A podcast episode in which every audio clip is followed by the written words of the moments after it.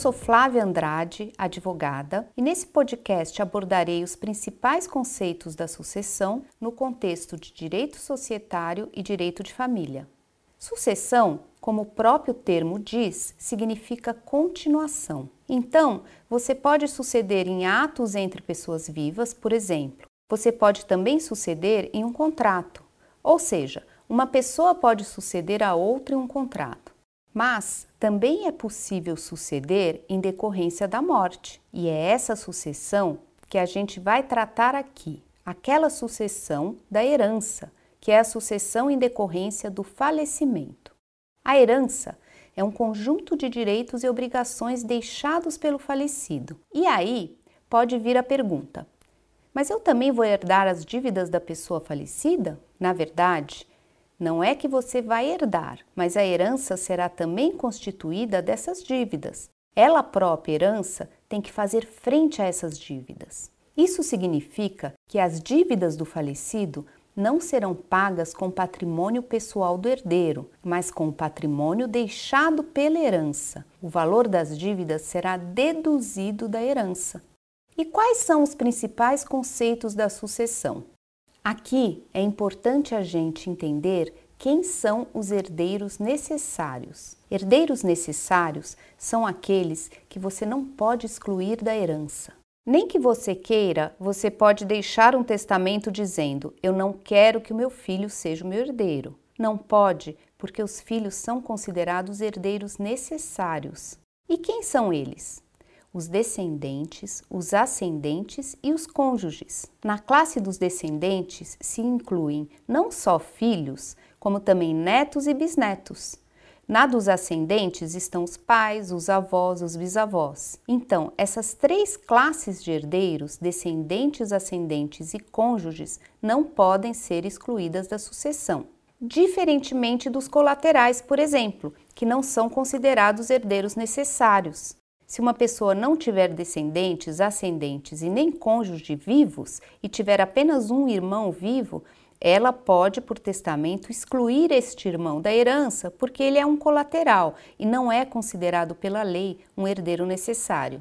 Aos herdeiros necessários pertence a chamada parte legítima, que é metade dos bens da herança existente na data da abertura da sucessão, abatidas as dívidas. A outra metade, chamada parte disponível, é a parte do patrimônio que a pessoa pode testar ou doar livremente. Se ela resolver não testar, ou seja, não colocar em um testamento e não doar, aí sim ela vai pertencer integralmente aos herdeiros necessários. Caso contrário, os herdeiros necessários terão direito, no mínimo, à chamada legítima. E aí, como é que são convocados esses herdeiros para a sucessão? Existe uma ordem legal. A lei estabelece uma ordem chamada Ordem de Vocação Hereditária, que coloca uma prioridade, uma ordem de chamada. Quem é chamado em primeiro lugar e assim por diante.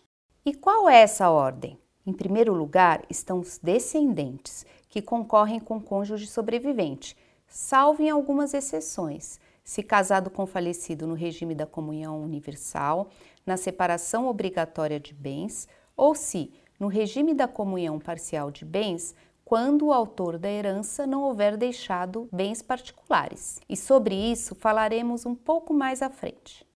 E o que é essa concorrência dos descendentes com o cônjuge? É quando as duas classes de herdeiros recebem a herança conjuntamente, dividem a herança. Em segundo lugar, não havendo descendentes, os herdeiros a serem chamados para a sucessão são os ascendentes, também em concorrência com o cônjuge. E, finalmente, em terceiro lugar, não havendo descendentes nem ascendentes, o cônjuge sobrevivente herdará por inteiro a herança. E, não havendo cônjuge sobrevivente, ascendentes ou descendentes, é aquela hipótese que eu falei há pouco. Quem herda são os colaterais, se eles não forem excluídos da herança. Como eu disse, eles não são herdeiros necessários e por isso podem até mesmo ser excluídos da herança por via de um testamento. Não tendo sido excluídos e não havendo outros herdeiros necessários na ordem de chamada, serão chamados a suceder os colaterais. E como funciona essa concorrência do cônjuge na sucessão dos descendentes? Como o cônjuge concorre com os descendentes? Como regra geral, o quinhão do cônjuge será igual ao do descendente. Então vamos pensar na hipótese em que os herdeiros são um cônjuge e um filho do casal. Cada um herdará 50% dos bens deixados pelo falecido, ou seja, o mesmo quinhão. Além disso, a lei estabelece que a cota do cônjuge não poderá ser inferior à quarta parte da herança se o cônjuge for ascendente dos herdeiros. Aqui estamos falando de descendentes comuns, de filhos comuns. Se o casal tiver, por exemplo, quatro filhos comuns, a herança terá que ser dividida entre o cônjuge e esses quatro filhos, mas ela não é dividida em 20% para cada um. Pela lei, o cônjuge tem uma cota mínima quando se trata de descendentes comuns. Então ele ficará com 25%, que é a quarta parte da herança, e o restante, os outros 75%, será dividido em partes iguais entre os quatro descendentes, 18,75% para cada filho. Então, isso é importante porque o cônjuge não só é um herdeiro necessário, como também tem direito a uma cota mínima, caso ele divida a herança com descendentes comuns. E quais são as exceções à concorrência do cônjuge quando ele sucede juntamente com os descendentes? Ou seja, em que casos o cônjuge não concorre com os descendentes? Há exceções muito relevantes. A primeira delas é se o casamento foi feito sobre o regime da comunhão universal de bens. A comunhão universal de bens é aquele regime que era o padrão até 1977 e hoje não é mais, mas as pessoas podem ainda casar na comunhão universal de bens se elas fizerem um pacto antinupcial, escolhendo esse regime como aquele que regulará os efeitos financeiros do casamento. A comunhão universal de bens é aquela em que o cônjuge, em regra, tem direito à ameação sobre bens passados, presentes e futuros. Então, ele vai ter direito a receber praticamente metade do que o casal construiu e possuía no momento do falecimento. Nesse caso, como o cônjuge vai ter direito a metade de tudo, ele não dividirá a herança com os descendentes em caso de sucessão.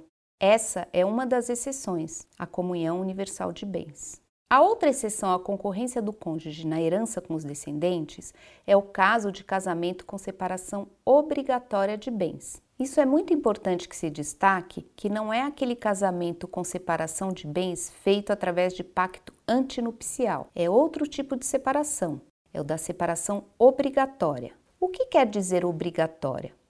A lei demanda, impõe que o regime de bens do casamento, em determinadas hipóteses, seja o da separação. Então, não é uma escolha dos cônjuges. E quais são os casos que a lei demanda essa separação obrigatória de bens? Por exemplo, para pessoas acima dos 70 anos de idade. Se uma pessoa, um dos cônjuges, tem 70 anos e decide se casar ou decide se unir, ele não pode escolher um regime de bens diferente terá que ser o da separação obrigatória de bens. Um outro exemplo é aquele que a pessoa é divorciada, mas ainda não fez a partilha de bens com o ex-marido ou a ex-esposa, mas quer se casar novamente.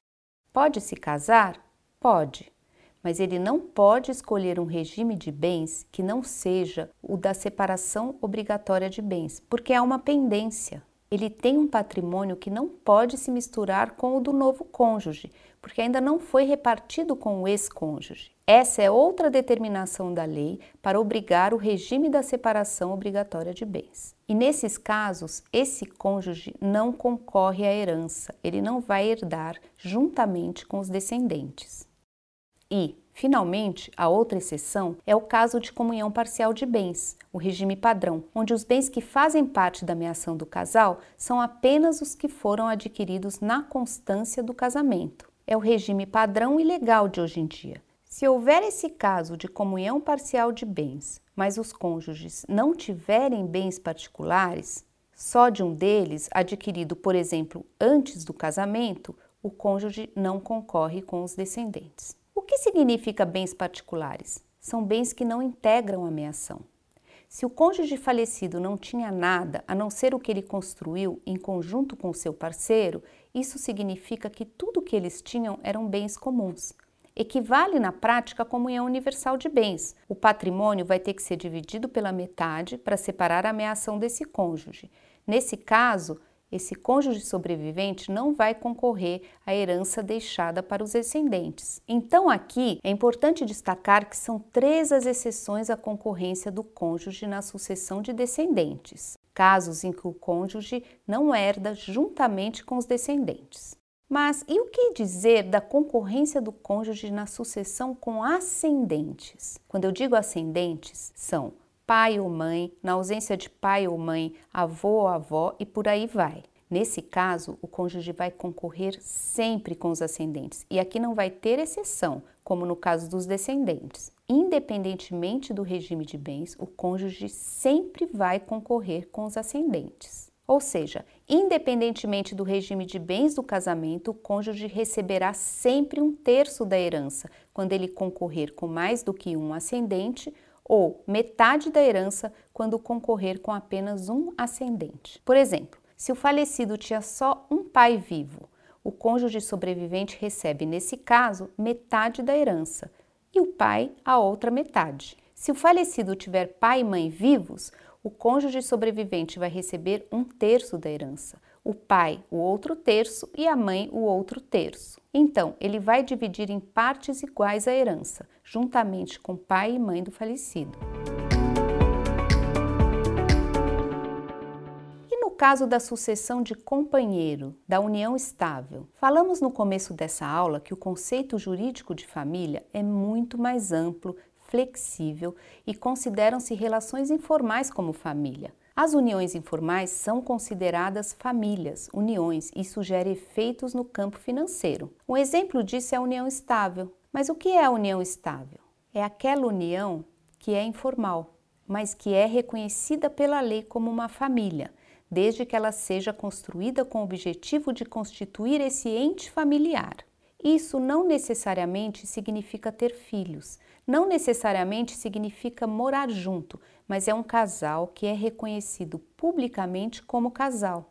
É uma união pública e é isso que importa, que ela seja pública e a comunidade, a sociedade reconheça que aquele é um casal e que tem um objetivo comum de vida, convivem juntos. Às vezes moram separados, mas eles estão sempre juntos. Viajam juntos, têm a casa de campo que eles compraram juntos, têm uma conta corrente conjunta e eles socialmente são reconhecidos como um casal.